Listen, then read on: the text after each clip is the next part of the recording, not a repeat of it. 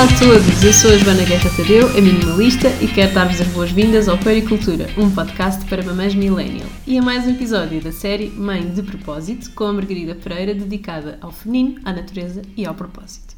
Como sabem, a Margarida é autora do blog e do Instagram Feeding My Purpose, onde publicou sobre o facto de ter comida placenta no pós-parto. Este é um assunto que eu tenho a certeza que vai causar algumas reações mais viscerais, mas é por isso mesmo que me parece tão interessante trazê-lo ao público do Puericultura. Acredito que podemos e devemos falar sobre qualquer coisa, por mais estranha que nos possa parecer a priori.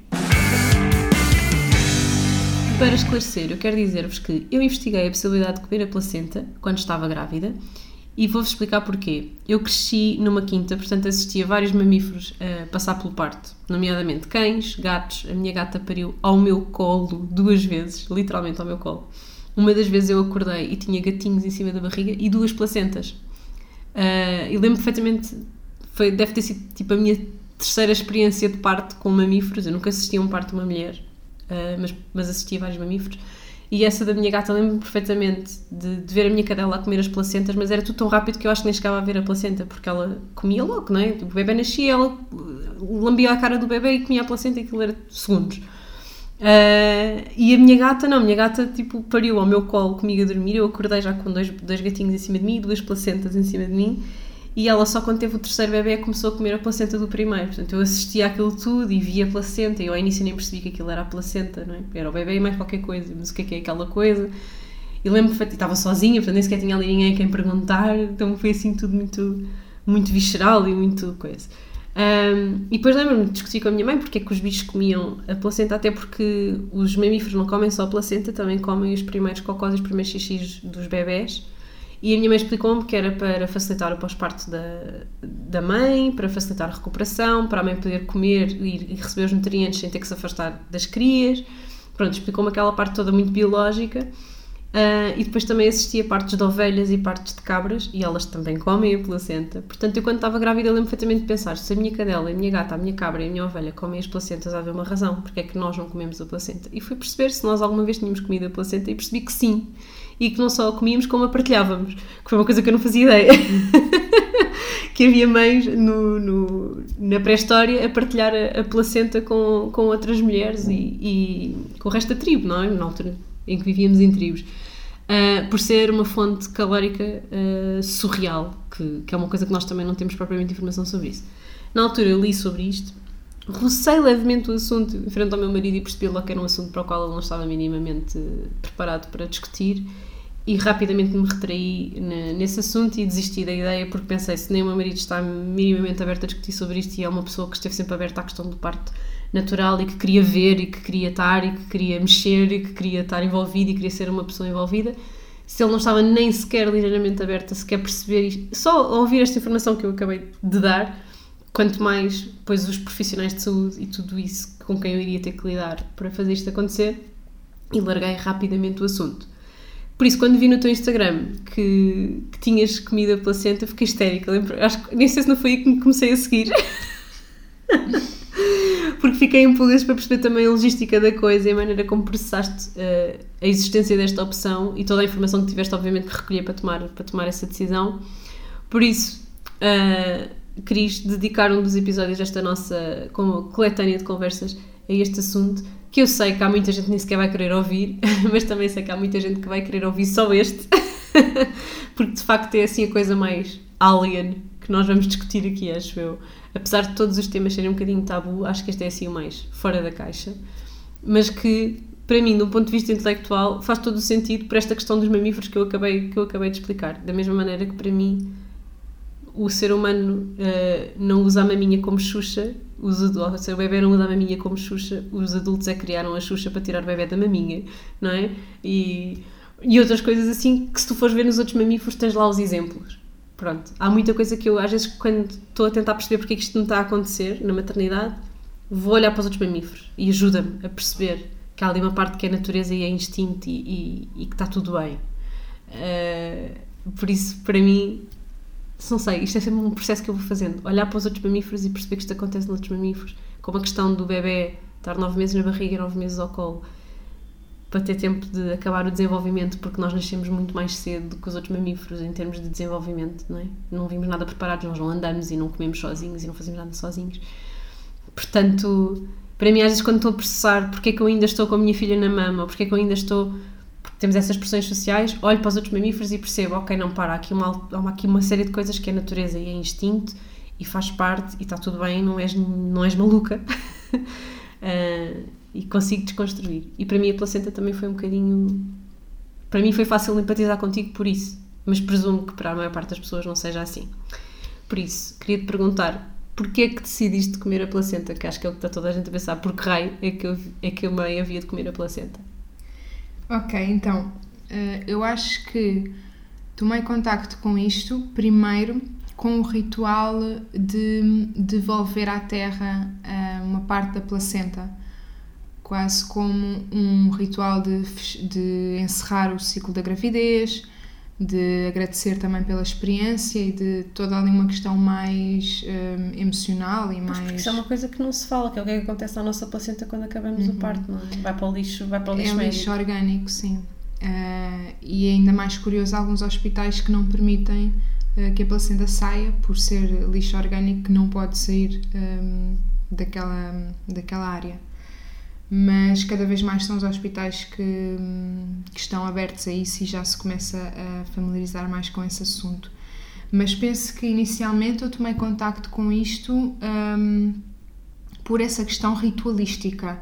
Não porque nunca vi uh, o parto de um, de um mamífero, mamífero, nem nunca vi um mamífero a comer a placenta, mas um, estando já envolvida anteriormente com este movimento do sagrado feminino e com esta questão de cultuar um, o corpo, cultuar a natureza, um, estes processos fisiológicos um, e já estando mais por dentro desses rituais, uh, fez-me sentido essa percepção de, hum, ok, uh, contactar com algo que foi uh, do meu parto, que foi da minha gravidez e poder devolver isso à terra também como um, e que agradecimento bebê, e que sustentou, exatamente. E, hum, e tenho ideia que começou por aí também, porque eu já um, devolvi o sangue menstrual à terra um, alguns anos antes de, do parto. E, e, então já estava muito familiarizada com isso de hum, devolver à terra aquilo que faz parte da minha natureza também para me sentir em ecossistema com o todo, não é? Aquilo que já não me serve fertiliza agora outra, um, outro, outros seres vivos, outra, outro ecossistema, não é? E hum, e veio daí. E então, sim, tenho ideia que sim, apesar de ter sido assim também muito rápido, não tenho assim bem percepção de, dos passos, foi assim alguma coisa que, que eu contactei automaticamente sim, porque não, ou como não. Uh, quase foi, que foi muito fácil. Foi, foi muito um mais familiar, fácil. sim. Como é que, o que é, que é o sagrado feminino? Só para nos introduzirmos aqui, porque há claramente para ti aqui uma ligação muito grande entre esta decisão, enquanto que para mim o tema surgiu uma coisa muito mais biológica e fisiológica, para ti claramente foi uma coisa muito, tem muito mais a ver com a parte do sagrado feminino, por isso acho que era importante explicares aos nossos ouvintes o que é que é o sagrado feminino, o que é que é este movimento um, e um bocadinho explicar essa ligação à natureza que okay. para ti é tão fundamental. Então, o sagrado feminino um, é basicamente um movimento que procura esta desconstrução um, de uma sociedade mais patriarcal a partir de hum, inspirações de sociedades uh, matrifocais, que eram sociedades onde a mulher um, cultuava o seu ciclo e tinha esse, um, essa percepção de ciclo e consciência corporal, e, por exemplo, na sua menstruação recolhiam-se as mulheres uh, numa tenda vermelha e, hum, e deixavam uh, crianças, homens, porque toda a sociedade percebia que naquele momento da menstruação era para a mulher se ligar ao seu poder intuitivo, ao seu poder uh, meditativo e de canalizar algumas informações que poderiam ajudar depois no bem-estar de toda a comunidade. Então toda a comunidade percebia a importância de da mulher durante a sua menstruação se resguardar para depois também trazer um, informações e trazer, trazer hum, consciência e hum, discernimento depois para as decisões sociais, porque a mulher está muito hum, envolvida em tudo o que é criação de filhos, em tudo o que é gestão do lar. Então, a mulher poder ter um momento em que se retira disso para se centrar e para perceber o que é que efetivamente é para continuar ou não, para poder ter esse espaço intuitivo, não é? Ter essa, esse momento de ligação uh, a si e à sua comunidade. Então, um, esta questão de respeitar os ciclos, nós inspiramos-nos muito nestas, nestas sociedades neolíticas, não é? Que, que tinham já estes padrões uh, matrifocais onde, onde a mulher ouvia o seu ciclo menstrual e, e agia também em função dele. E, e toda a sociedade uh, parecia ser mais pacífica por a mulher também estar num lugar mais centrado, não é? Uh, por a mulher poder guiar de alguma forma as decisões e, e o, o bem-estar cotidiano. É? Então parte muito daí, da mulher uh, não, querer ser, não querer ser igual ao homem, não é? Porque eu senti que, que o feminismo às vezes trazia um bocadinho essa luta de uh, queremos os mesmos direitos que os homens. Um, trabalhamos tanto como os homens, somos tão ativas como os homens, então identifiquei muito mais com o sagrado feminino por esta questão de, ok, isto não é querermos ser como os homens, é queremos exaltar a nossa individualidade e respeitarmos aquilo que só acontece no universo, no universo feminino, que é um ciclo menstrual. E, e como é que esta sociedade patriarcal nos afasta disso, não é? Os círculos femininos é quase como um resgatar dessas tendas vermelhas, não é? Em que as mulheres uh, se sentam um, e têm espaço para se expressarem, para cantarem, para falarem. Algumas até nesta altura um, era quando faziam a tecelagem, então estas atividades muito, muito femininas e as saias compridas, não é? Para também podermos estar a arejar o períneo e, e estarmos sem cuecas e e estarmos com esta ligação à terra também, não é? Então isto vem tudo muito destas, destas sociedades matrifocais e, e neolíticas, que depois acredito que quando imperou esta questão de um Deus homem, não é? De, do cristianismo, de, de exaltar um Deus homem, perdeu-se este culto à deusa terra, não é? Porque depois também vem esta questão da mulher ser uma manifestação humana da deusa mãe, da, do poder criativo da natureza estar também no ventre da mulher. Então, um, estas sociedades matrifocais também respeitavam muito a natureza e a mulher por serem o símbolo da criação, o símbolo da abundância, da nutrição. Uh, então, esta vinda do masculino, mais do que os homens, mas o masculino, porque as mulheres também, uh, isto não é uma questão só de homens, não é? É uma questão da exaltação do masculino em homens e mulheres. Nos dias de hoje, o sagrado feminino também acredito que nos ajuda a equilibrar em homens e em mulheres o lado masculino e o lado feminino, porque o patriarcado é muito o masculino sobre o feminino e não tem a ver com homens e mulheres, tem mesmo a ver com estas energias de masculino e feminino. Então, este voltar a resgatar a natureza, a vermos a natureza em nós, a percebermos que nós e a natureza somos um ecossistema que, que se regula também, nós damos à natureza, a natureza dá-nos a nós, perceber que fazemos parte, que não estamos isoladas, que, que não somos impróprias ou, ou ou que não faz sentido, não é? Faz efetivamente sentido as, como as coisas acontecem, não é? O, o que nós deitamos fora pode ser aproveitado depois noutro, noutro ecossistema, como eu referi inicialmente. Então. E isto é uma. Isto depois, quer dizer, isto pratica-se, este sagrado feminino pratica-se? Uh, pratica-se e nós podemos descobrir quais são os nossos, as nossas práticas individuais que manifestam essa exaltação desse sagrado feminino para mim, não é? Então o que é que isto representa para mim? Como é que eu posso expressar isso de uma forma genuína? Para algumas mulheres pode ser um batom vermelho, pode ser umas unhas de gel, uh, que as conectam com esse lado mais de respeitar a sua intuição. Não estamos aqui também a dizer que tem de ser tudo pé na terra, porque acredito que isso depois também acaba por criar outra vez esta separação, não é? De, ah, então umas são as pés na terra e outras são os lábios vermelhos e os saltos altos. Então umas são patriarcais e machistas e outras são muito ligadas ao feminino. Não, não é, não é isso também, não é? Uh, pode ser efetivamente algo muito individual, não é? O que é que representa para ti essa ligação e esse equilíbrio entre o teu feminino e o teu masculino?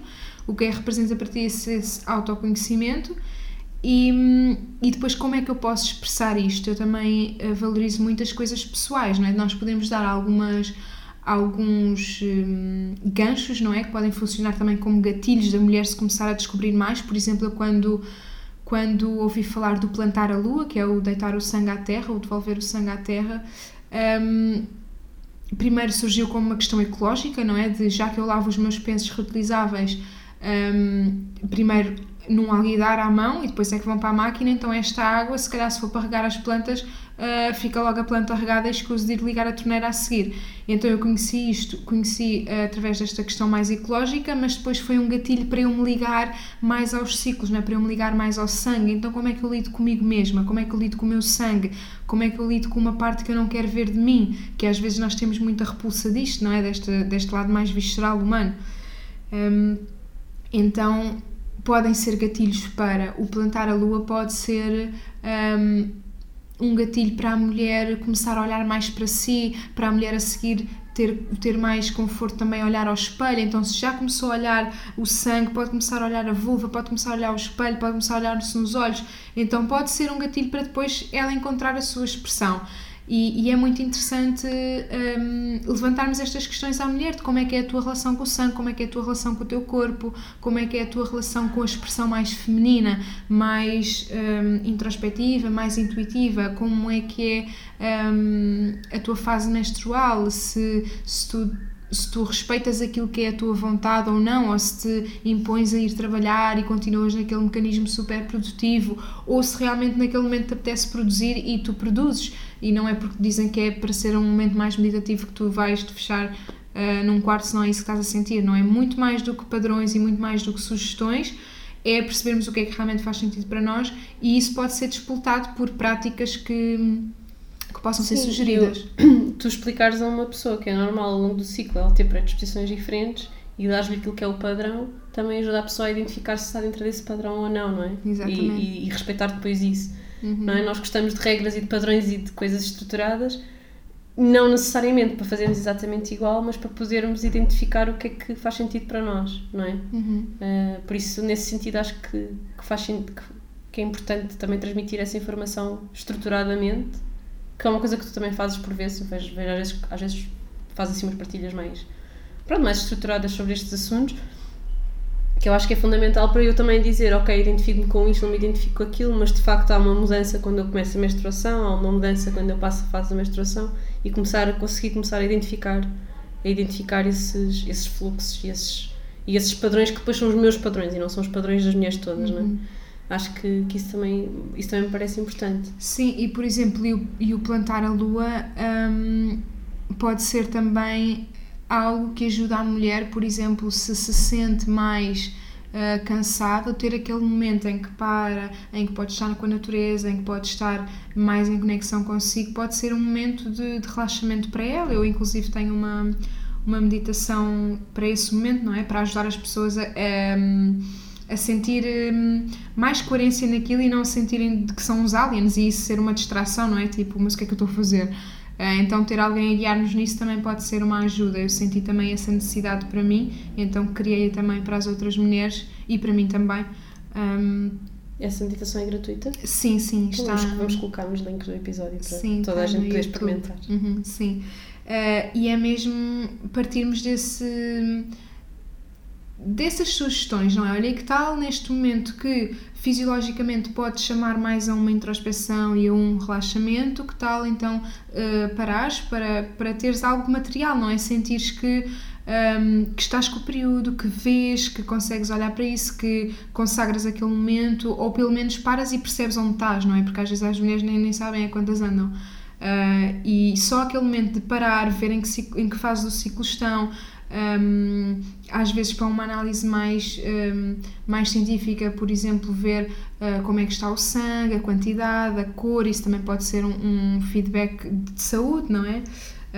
E em países, há alguns países mais desenvolvidos nestes temas que utilizam mesmo o ciclo menstrual como o quinto sinal vital da mulher, sim, da mulher, e, e aqui não é não é mesmo visto como esse biofeedback que é uma pena, não é? Que poderia nos dizer tanto sobre a saúde da mulher e, e não nos diz porque a mulher não, não tira partido disso, tal como, por exemplo, tirar a tensão, a temperatura, o, o nós percebemos a, o, a duração da nossa fase lútea, por exemplo, pode ser uma ajuda para nós percebermos como é que estamos a nível de saúde. Sim. E, E, e pode ser interessante começarmos a sugerir estas práticas para simplesmente para a pessoa se começar a parar, sentar, um, perceber a sua relação com a natureza, a sua relação com o seu corpo e a partir daqui vir muitas coisas. E depois podes desligar desta prática, mas a partir da prática encontrou outras coisas importantes para ela.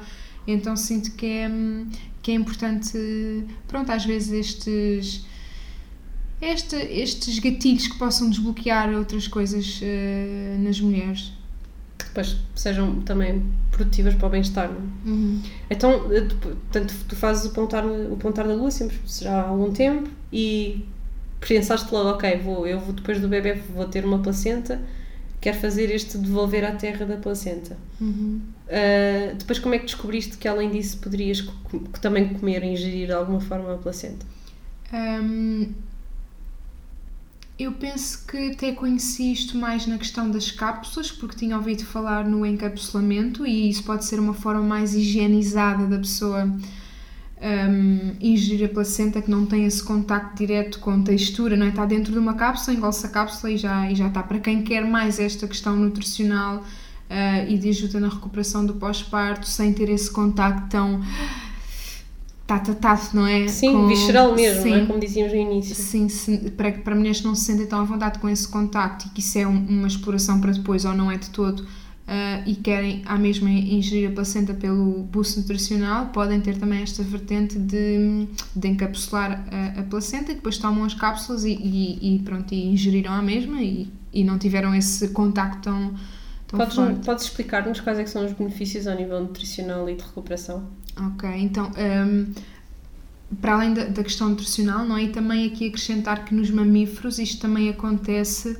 um, para um, que não haja predadores a ter percepção de que ali houve uma ninhada ou, portanto, limpa-se o terreno onde houve o parto para afastar os predadores. Isto também não só pela questão nutricional, que os mamíferos comem a placenta, mas também para deixar o local de parto como, como se nada se tivesse passado lá para não ativar uh, um, o interesse dos predadores. O interesse sim. dos predadores, exatamente. Uma questão no, nutricional e uma questão de segurança. De segurança, exatamente. Então, nós não temos aqui esta questão dos predadores, mas, mas mantemos a questão, a questão nutricional e hum, ajuda muito na amamentação, ah, na recuperação ah, do pós-parto também, na cicatrização, no bom funcionamento dos rins, que também ajuda depois na, em todo ah, o restabelecimento do corpo.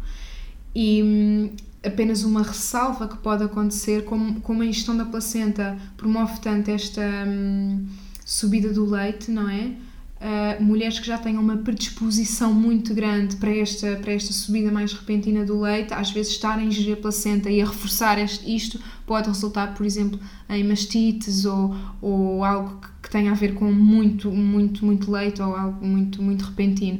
Mas são mesmo raros os casos em que isto acontece, por norma ajuda nesta, neste processo e, e, energeticamente também, não é? Aquilo que é aquilo que a natureza nos deu para recuperar daquele momento, portanto não haverá nada mais, mais indicado do que, do que aquilo. Não há estudos científicos muito desenvolvidos nisto, mas em termos de observação, um, quem tem esta percepção de acompanhar muitas mulheres em pós-parto percebe que aquelas que ingeriram a placenta um, têm uma... Uma recuperação mais facilitada. Exatamente.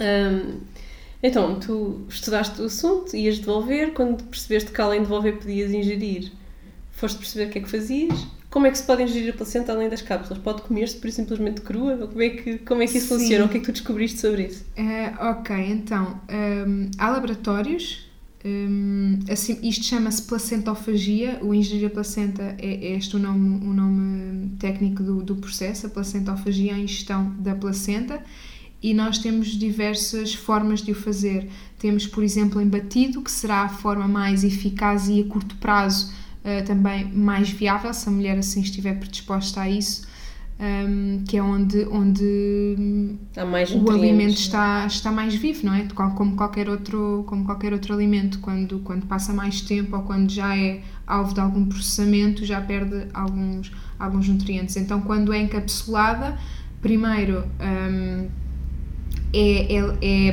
desidratada, não é aquilo que está dentro da cápsula, é também placenta desidratada.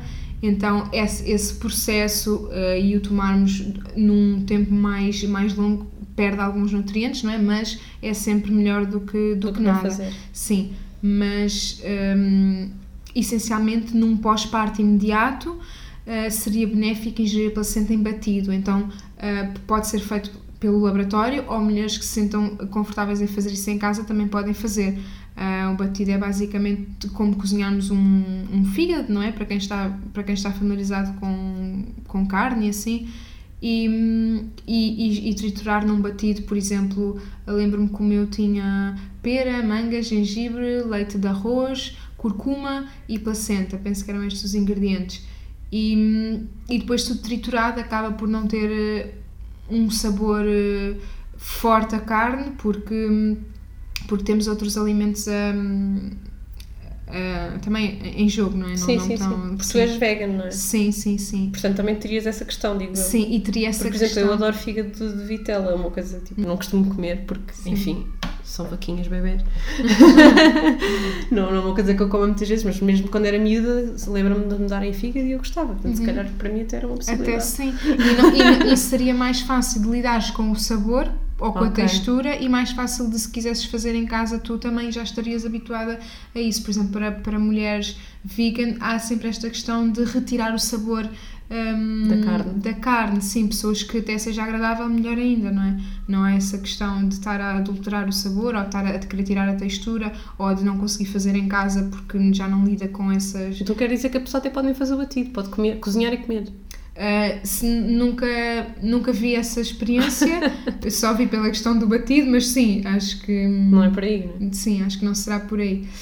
Um, mas pronto, no batido não se cozinha, não é só se tritura, então também se está a, a utilizar os nutrientes. Quando Ah, se ok. cozinha, perde sempre alguma percentagem, uh, tal como a carne, não é? Uh, mas aqui é importante.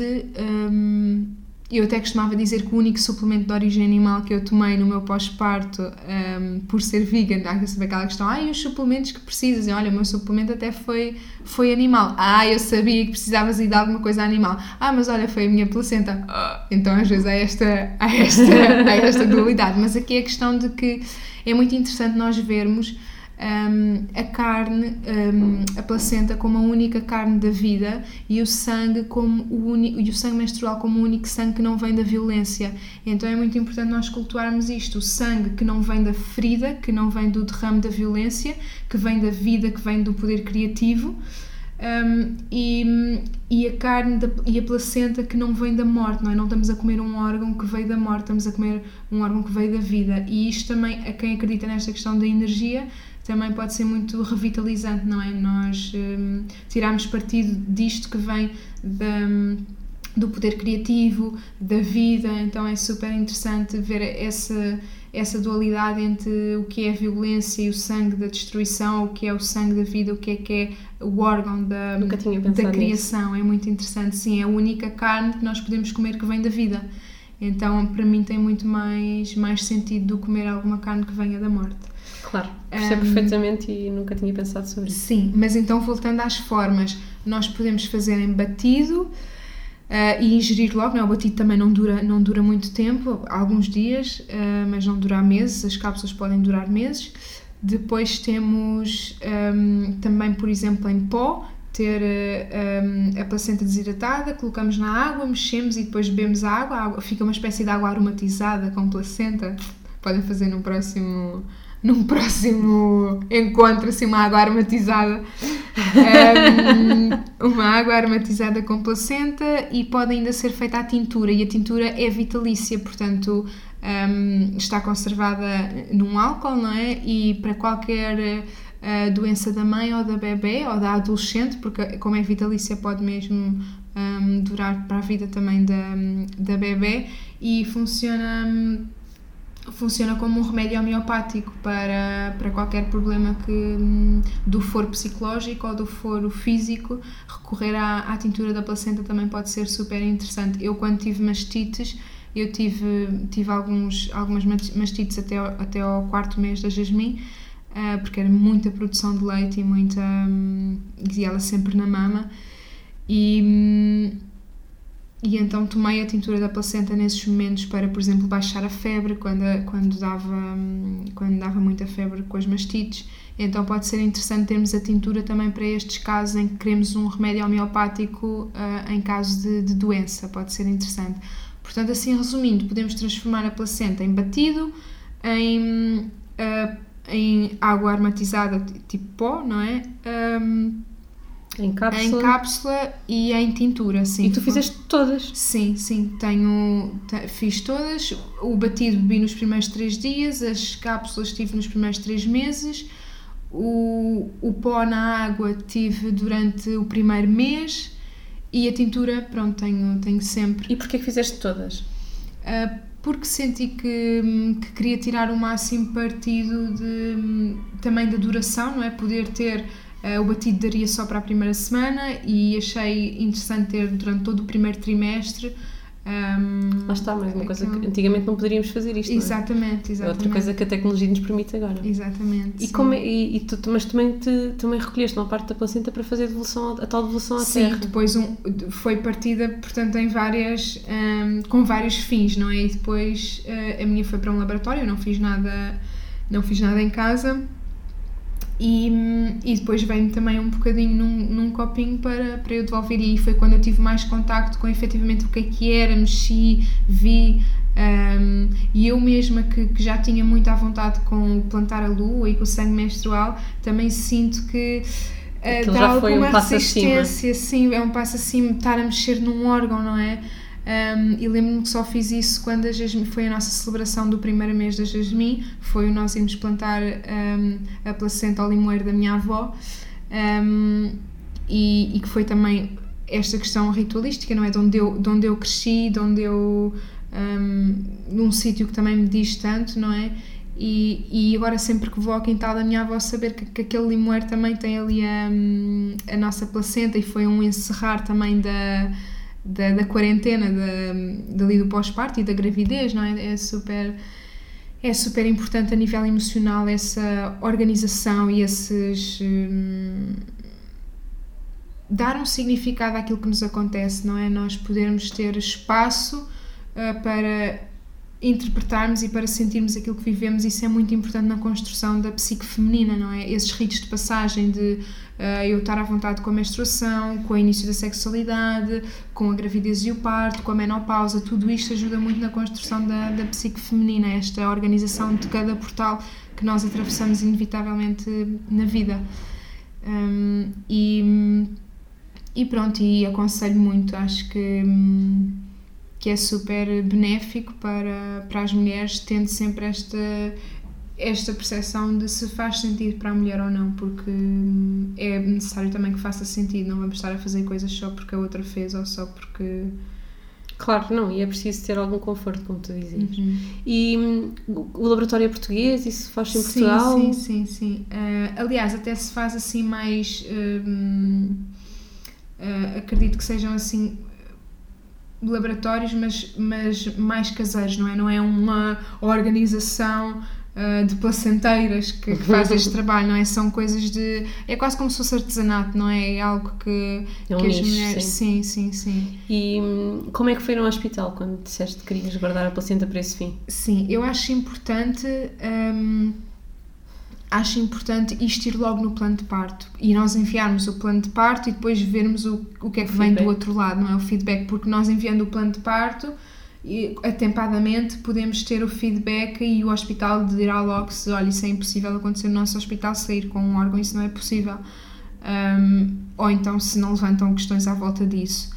Depois também pode ser interessante, uh, como aqui há sempre um bocadinho estas lutas entre o o alternativo e o convencional, as medicinas, não é? A homeopatia, a medicina convencional, há sempre aqui um bocadinho de, de conflitos e debate, sim. Às vezes pode ser interessante nem sequer estarmos a levantar uh, estas questões de, ah, olha, quer a placenta para ir fazer não sei o quê, um remédio homeopático e não sei o quê, porque se a pessoa do outro lado não está também uh, à vontade com esses temas, provavelmente estamos ali a iniciar uma discussão que não seria nem para o momento, nem... Nem, nem benéfica, no nem final. benéfica, exatamente. Então podemos simplesmente pedir como forma de, de ritual também, ou, ou, tem a ver com a nossa religião, ou tem a ver com o nosso, com o que quer que seja, não é? E, e explicarmos nesse lado mais, se calhar, mais espiritual, se houver efetivamente essa hipótese, esse, essa hipótese e se, e se houver esse questionamento da outra parte, não é? Porque para mim já tinha, eu, eu tive a Jasmine Garcia Dorta e não foi a primeira placenta a sair do Garcia Dorta, portanto isso também me ajudou muito, não é? De eles já estarem familiarizados com isso e não houve resistência. Não houve resistência e depois também é importante escolhermos o nosso local de parto em função das nossas, dos nossos desejos e se calhar uh, escolhi aquele hospital porque cumpria alguns requisitos e não escolho outro porque não cumpre outros Sim, requisitos. Havia então, um, um casamento entre os teus valores e aquilo que o, que o hospital estava disposto a aceitar. Como dizias, Sim há uns episódios atrás nós falámos sobre escolhermos pessoas com quem nos consegui, conseguimos identificar e tudo isso uhum. uh, e como isso é importante para nós sentirmos que estamos empoderadas durante este processo todo, não é? Uhum. Sim. E, e, penso que é mesmo para quem quer fazer este processo é também muito muito forte de, de conexão também com a gravidez, com a bebê, com, com o momento onde estamos agora. Eu fiz isso com a Jasmine e hum, e foi muito lindo ver a Jasmine também envolvida e devolver o sangue, o sangue do parto também, porque foi uh, com a placenta vem também o sangue, não é? E tive a oportunidade de estar agora a devolver uh, o sangue de parto, que também tem outra um, outro um, outra simbologia, não é? Outro é outro momento e é, e é importante vermos estas questões de de uma sociedade que valoriza o sangue da vida e que não é uma, não é uma sociedade que que só derrama sangue de morte e de guerra, não é? Estarmos aqui a exaltar outros, outros, um, outros valores e plantar também isto na terra, não é? Plantar também esta nossa sabedoria de viver de uma forma mais pacífica, de cultuar a vida, a natureza, a terra, os processos fisiológicos, o corpo. Penso que causa também um, uma vibração mais harmoniosa em, em tudo que é em tudo que é o ecossistema. Como é que depois foi feita a recolha na prática?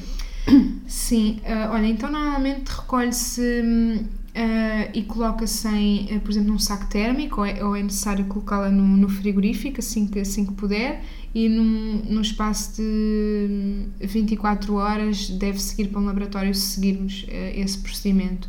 Se não, podemos também guardar no nosso frigorífico e, e depois fazer em casa o batido, mas um, por acaso até me surpreendi que um, eu, eu, eu ia com um saco térmico para, um, para. ou queria levar um saco térmico, já não sabem como é que isso aconteceu, uh, para guardar a placenta e, e eu estava com a doula e a doula referiu isso depois, reforçou essa ideia, é para ficarmos com a placenta e, e, a enfermeira até disse assim, mas temos aqui um, algo para guardar, então até foi ela que mostrou para a atividade nisso e que foi, e que foi super Então não foste, bom. não foste questionada de forma não, nenhuma? Não, não, okay. uh, não fui porque lá está, neste hospital não, um, não foi a primeira, não foi a primeira e, e mesmo questionem, podem ajudar-vos também, por exemplo, nesta questão do laboratório ajudou-me com um e-mail que eu poderia enviar um, em caso de questionamento e, um, um, e-mail a, a explicar também uh, mais razões, uh, como eu dizia, espirituais e não tão de olha para a homeopatia ou é para o que quer que seja, não, é? não entrar aqui nessas, nesses debates de medicinas,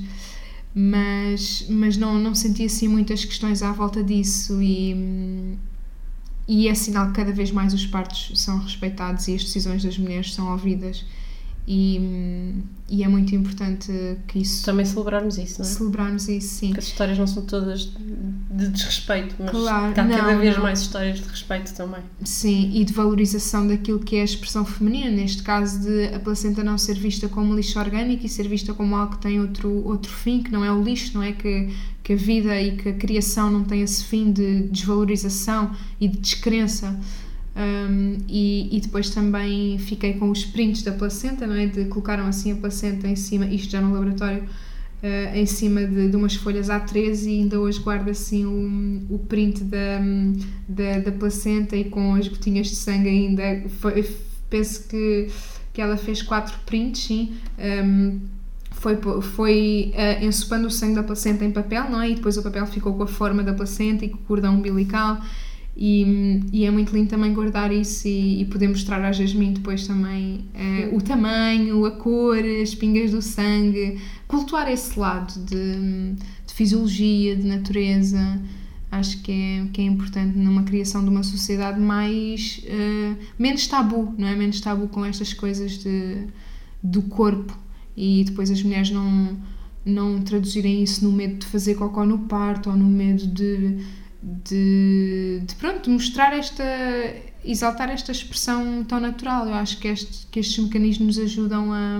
Ficamos mais confortáveis com Exatamente, sim. Uhum. Tu tens um e-book uh, onde falas dos princípios da essência feminina. Queres-nos explicar um bocadinho uh, de que maneira que esse e-book pode ajudar as pessoas a conectarem-se um bocadinho mais com este lado do sagrado feminino? Sim, eu fiz esse e-book antes de engravidar. Uh, por isso não, não incluo nada que tenha a ver com gravidez ou parto ou preparação para, para a maternidade não tem, não tem rigorosamente nada a ver com isso, mas mesmo quem quer engravidar, esta base de relacionar-se com os ciclos, de compreender a essência feminina, pode ser super útil para depois estar mais. Eh, já não, não passa à frente quando quiser eh, fazer esse trabalho na gravidez. Mas foi basicamente uh, um e-book que eu senti fazer quando, mesmo antes de engravidar, senti que se fechou ali um ciclo de conhecimento e de práticas uh, e que eu quis partilhar e nem, e nem estava a perceber quase que, que estava a ser um, um, um, fechar do ciclo, não é? E depois vinha a gravidez e outra fase da hum. mulher e agora quero muito também fazer um documento sobre, sobre a gravidez mas um, esse e-book marcou muito uh, aquilo que eu aprendi sobre o sagrado feminino, aquilo que eu pratiquei, aquilo que eu percepcionei como os cinco princípios importantes para eu viver alinhada com o meu feminino e masculino, sugestão de práticas, de exercícios, de conexão connosco mesmas e, e depois saiu o e-book e engravidei e, e perdi a relação com os ciclos porque entrei noutra, noutra fase, não é? entrei noutro, noutro processo da mulher mas, mas é muito especial para mim ter guardado aqueles cinco princípios que para mim foram, para mim foram super importantes e, e que falo mesmo disso, de, de nos conectarmos com a menstruação, nos conectarmos com os ciclos, com a natureza, um, de como é que está o nosso diálogo interno enquanto mulheres, uh, como é que nós uh, vivemos numa sociedade onde o masculino um, é muito. É muito forte, não é? Temos uma, uma carga masculina muito forte na, no nosso dia a dia. Então, como é que nós nesse contexto podemos equilibrar aqui os nossos polos e vivemos de uma forma mais equilibrada. É essencialmente sobre isso. Ok. Olha, muito obrigada, Margarida, pela tua partilha. Tenho a certeza que vai servir a muita gente que esteja a procurar conectar-se mais ao seu lado feminino, não necessariamente comer uma placenta, mas, mas de facto ter uma relação mais profunda com o seu corpo e com aquilo que é a sua fisiologia. Muito obrigada a vocês que estiveram desse lado a ouvir-nos. Se gostaram deste episódio, não se esqueçam de subscrever o Poericultura, um podcast para mamães millennial. Para acederem ao resto desta série, Mãe de Propósito, podem encontrar todos os episódios da primeira temporada e desta série especial em aminimalista.pt podcast, também na Apple Podcasts, no Spotify ou, em princípio, onde quer que costumam ouvir os vossos podcasts. Não se esqueçam de deixar críticas e comentários, pois só assim poderemos levar este podcast a mais pessoas. No próximo episódio, vamos falar da sexualidade da mulher-mãe, porque a mulher maternal pode ser, simultaneamente, mulher sexual. Até lá!